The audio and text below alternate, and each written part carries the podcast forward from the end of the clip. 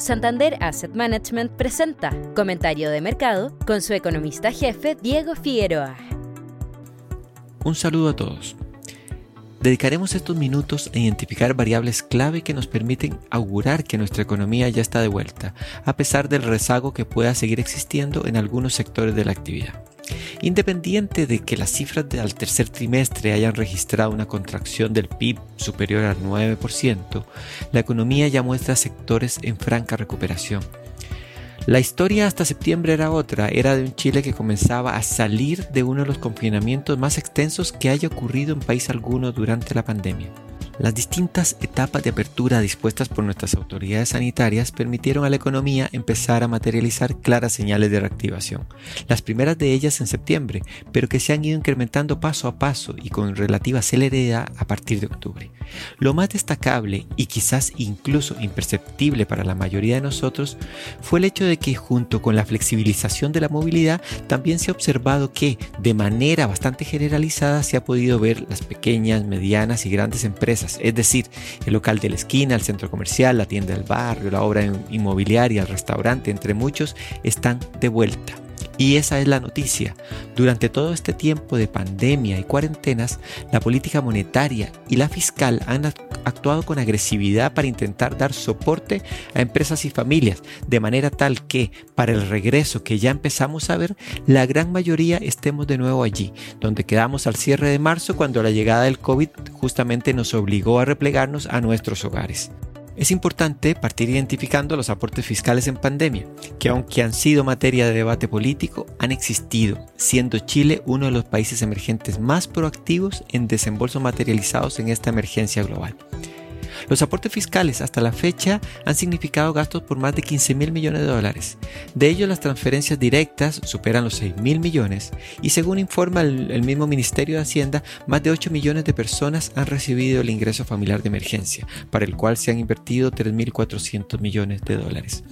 Mientras el bono clase media lo han recibido más de 1,6 millones de personas con un aporte fiscal de mil millones de dólares, a lo que se debe sumar los 1.200 millones de dólares como préstamos solidarios eh, a esa misma clase media.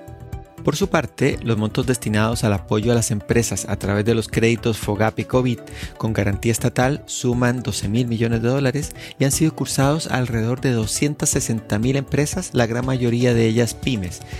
Con todo, el apoyo fiscal alcanza montos que equivalen a algo más del 8% de nuestro PIB, cifra que nos ubica incluso en niveles solamente comparables con el soporte entregado por un puñado de países desarrollados.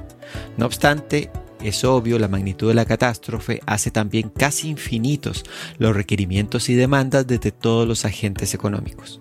En materia monetaria es imposible no destacar la oportunidad con la que el Banco Central ha reaccionado a través de la política monetaria expansiva, la entrega de liquidez al mercado y la aplicación de, medidas no convencionales, como la transferencia de recursos para financiamiento a empresas y hogares a través del sistema bancario, entre muchas otras medidas. Se suma a lo anterior la controvertida ley que permitió el retiro parcial de fondos destinados a las pensiones desde las AFP, los que han superado los 17 mil millones de dólares y que además de haber dado soporte adicional a las familias, también han dado un espaldarazo a algunos de los sectores deprimidos de nuestra economía.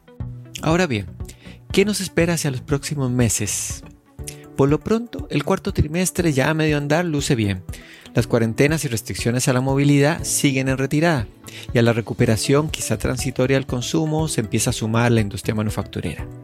Por su lado, la minería, aunque algo más débil en los últimos dos meses, debiese empezar a tomar réditos del inesperadamente alto precio del cobre que se ubica en torno a su mayor nivel en más de dos años. La construcción también empieza a mover nuevamente sus grúas. Los extremadamente dañados sectores como el turismo, servicios, restaurantes, entretención y otros subsectores conexos empiezan recién a ver la luz de la mano de la autorización de llegada de turistas, la reducción de aduanas sanitarias y la apertura parciales de espacios públicos y restaurantes. Adicionalmente, el más reciente informe de la Corporación de Bienes de Capital dio cuenta de una aceleración en la carpeta de proyectos privados que se materializará en los próximos cinco años, que se suman al plan de inversiones por 34 mil millones de dólares lanzado meses atrás por el gobierno. Más aún, algunos indicadores líderes de confianza empresarial ya se ubican nuevamente en terreno optimista. Pero el eslabón más débil del ciclo de recuperación seguirá siendo el empleo.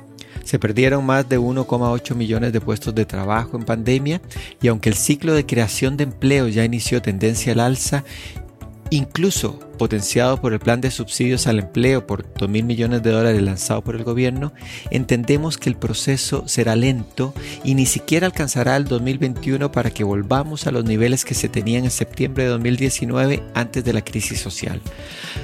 Por tanto, inevitablemente veremos un gasto fiscal expansivo que mantendrá en el, en el 2021 el alto nivel exhibido este año, donde el componente de apoyo a las familias debiese seguir siendo agresivo. Nos acercamos a un 2021 donde también confluye el tema electoral, a saber, elección de constituyentes, alcaldes, gobernadores, diputados, senadores y presidente. Claramente la historia nos dice que los años electorales son de mayor cautela, fundamentalmente desde el lado de las nuevas inversiones.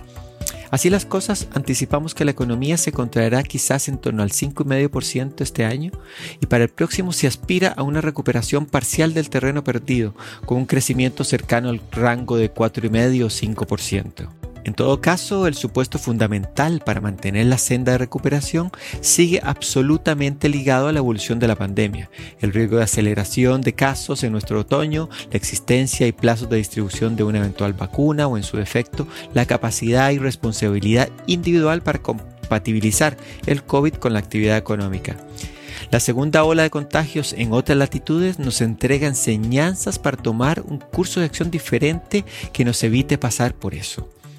Por lo pronto, aunque con cautela, quedamos con muy buenas sensaciones, puesto que el retroceso de la pandemia ha permitido que la economía encienda de nuevo sus motores.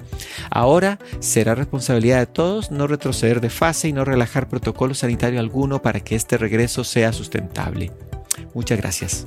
Santander Asset Management presentó Comentario de Mercado con su economista jefe Diego Figueroa. El presente podcast es de carácter informativo y no constituye un prospecto una oferta de venta o una solicitud de compra de cuotas de un fondo. El inversionista debe considerar si los productos de inversión son adecuados a su perfil de riesgo, teniendo también en mente factores tales como el horizonte y objetivo de su inversión. Infórmese de las características esenciales de la inversión en fondos, las que se encuentran contenidas en sus reglamentos internos y su contrato general de fondos. La rentabilidad o ganancia obtenida en el pasado por los fondos no garantiza que ella se repita en el futuro. Los valores de las cuotas de los fondos son variables.